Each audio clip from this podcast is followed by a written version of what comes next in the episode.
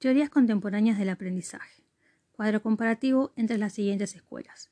Conductismo, constructivismo y conectivismo. El conductismo se dio a partir del año 1879 y 1914. Entre sus representantes están Pavlov, John Watson, Skinner y Sordick. Sus principales desarrollos están basados en el estímulo-respuesta y asociacionista. Sus ejemplos aplicados en educación son sistema de castigo-recompensa, planificación programada con fichas y objetivos detallados. El constructivismo se dio entre los años 1920 y 1960. Entre sus representantes están Piaget y Vygotsky. Sus principales desarrollos están basados en estadios y zonas de desarrollo próximo.